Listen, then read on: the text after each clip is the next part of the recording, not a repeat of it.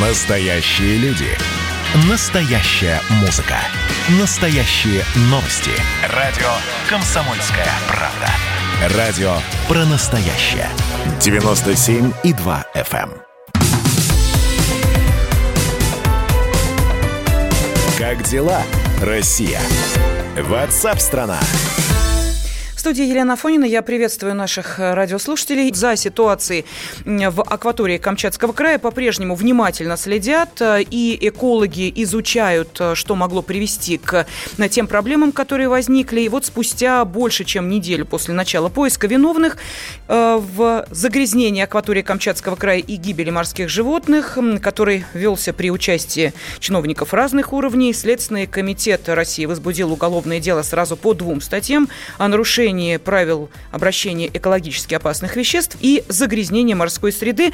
Выяснилось, что основной причиной загрязнения являются токсичные водоросли.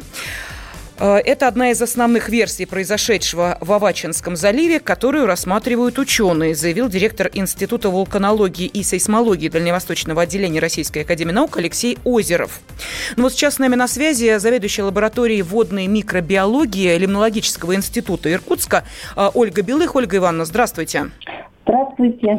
Вы можете а, объяснить вот а, то, к чему а, пришли ваши коллеги? Мол, а, есть некие красные приливы, об этом а, заявил а, директор Института вулканологии и сейсмологии а, Дальневосточного отделения РАН. И вот именно а, эти красные приливы, собственно, и могут являться причиной произошедшего в акватории Камчатского края. Можете нам объяснить, что это такое заявление?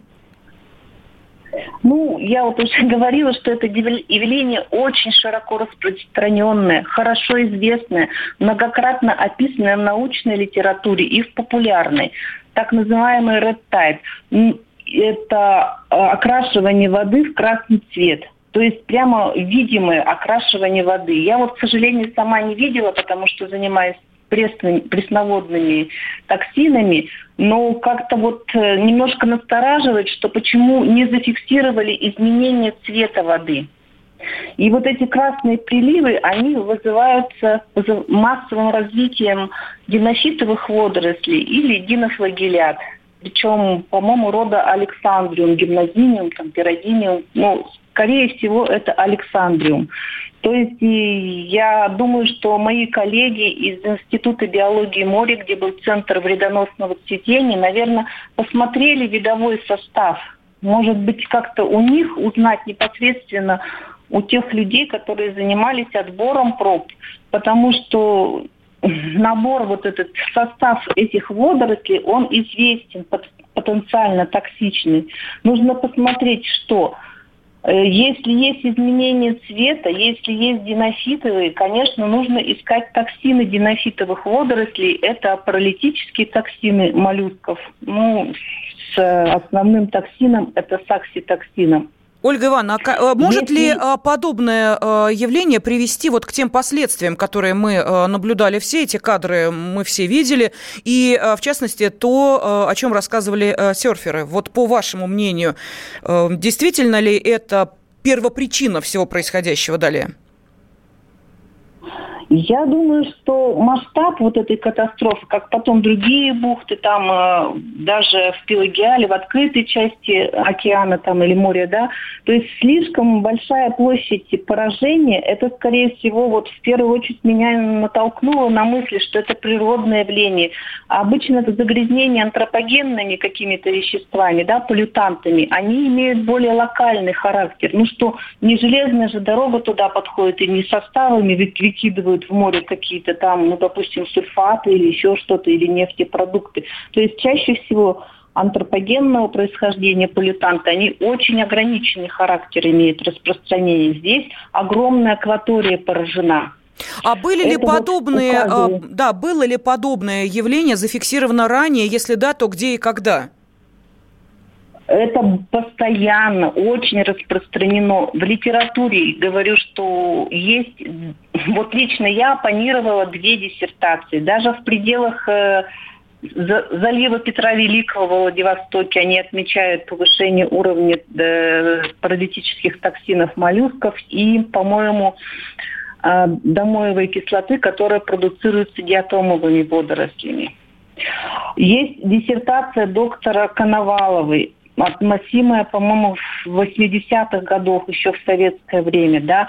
Есть, я вот писала обзор, э, правда, давно было, что в XIX веке было известно и гибель рыбаков, моряков, э, то есть это, ну, действительно, ну, вот очень хорошо описано. Просто меня немножко удивляет, что почему так долго шли к этому, и почему сразу не посмотрели специалисты пробы. Потому что вот этот центр вредоносного цветения водорослей в Институте биологии моря, там очень профессиональные ученые работают, и есть научные статьи вот о Ницше, псевдоницше, которые продуцируют домоевую кислоту, и да. симптоматика описана хорошо. Понятно, и спасибо. Мире... Да, спасибо вам большое. Заведующая лабораторией э, водной микробиологии Лимнологического института Иркутска Ольга Белых была с нами на связи, но нас внимательно слушает корреспондент «Комсомольской правды» Ярослав Карабатов. Ярослав, я приветствую тебя, здравствуй.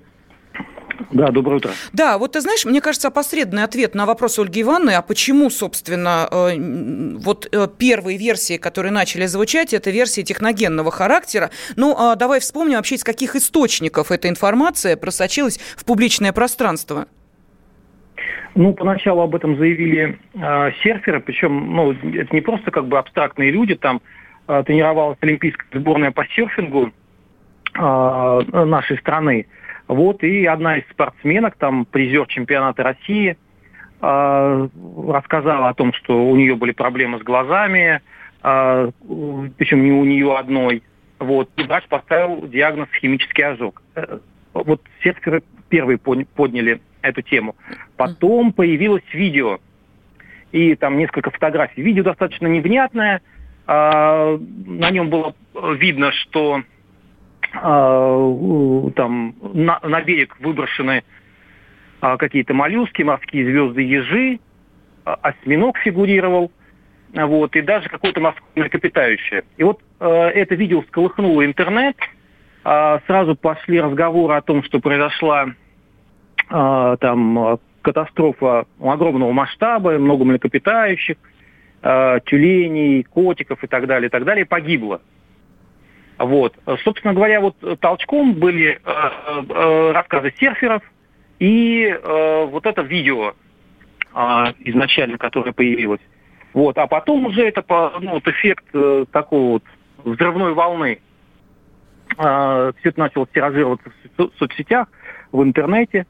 Вот. Ну а потом подключились уже экологи, ученые, контролирующие органы, прокуратура и так далее, и так далее. Угу. Ну вот смотри, какая история. Сейчас говорят э, ученые, да, опять же ученые, то есть э, не мы, э, не досужие наблюдатели, говорят ученые, что основной причиной загрязнения стали токсичные водоросли. Но это же так неинтересно.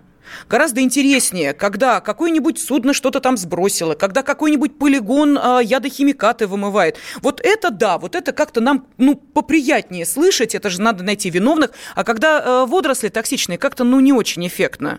А какие вообще версии возникали того, что произошло? Ну, ты все правильно сказала, да. Ну, естественно, первое это э, первая реакция это э, э, техногенное э, происхождение, да. А, ну, действительно, э, в том регионе, вот в районе э, Халактырского пляжа, есть э, несколько объектов, которые могут загадить окружающую среду. Ну, это а, полигон сельскохозяйственных ядохимикатов, вот, который там располагается неподалеку. А вот, его обследовали, я прошу прощения. из этой да, территории. Да. нету никаких признаков а, отравления. Более того, там ну, вот есть биологические индикаторы, всякие букашки, таракашки, которые могут плавать только в кристально чистой воде. Вот они как раз там встречаются. То есть оттуда ничего не могло быть. Второй вариант – это утечка ракетного топлива. Там есть э, полигон, на котором хранятся, по некоторым данным, около 300 тонн гептила. Это ракетное топливо, которое используется ну, в, в космической промышленности. Вот. Однако брали пробы неоднократно а, гептила тоже не обнаружили. А вот. А, был еще вариант вот с э, морскими водорослями. А, есть еще, такой, еще одна версия а, природная. Это вот такой эффект эль то есть когда э, теплые, теплое течение прибивается к берегу, а вот, и э, там недостаток кислорода происходит, и вот такие же последствия теоретически могут быть. А вот. Но, опять же, вот на сегодняшний день у нас ну, какого-то четкого подтверждения той или иной версии пока нету. Спасибо. Корреспондент «Комсомольской правды» Ярослав Карабатов был на связи с нашей студией. Если вы хотите освежить в память, просто познакомиться с э, этими э, пятью главными версиями экологического ЧП на Камчатке, от утечки ракетного топлива до ядовитых водорослей, заходите на сайт kp.ru, э, там все эти версии собраны. Но еще раз напомню, что вот на данный момент, на воскресенье, одной из причин, главных причин загрязнения побережья Камчатки называются все-таки все токсичные водоросли. И сегодня, 11 октября, на юг Камчатки отправляется экспедиция с участием водолазов, чтобы сделать новые пробы воды для дальнейшего исследования. Так что обязательно будем а, и сами знакомиться с тем, как а, расследуется это ЧП в акватории Камчатского края, и вам об этом рассказывать. Как дела, Россия? Ватсап-страна! страна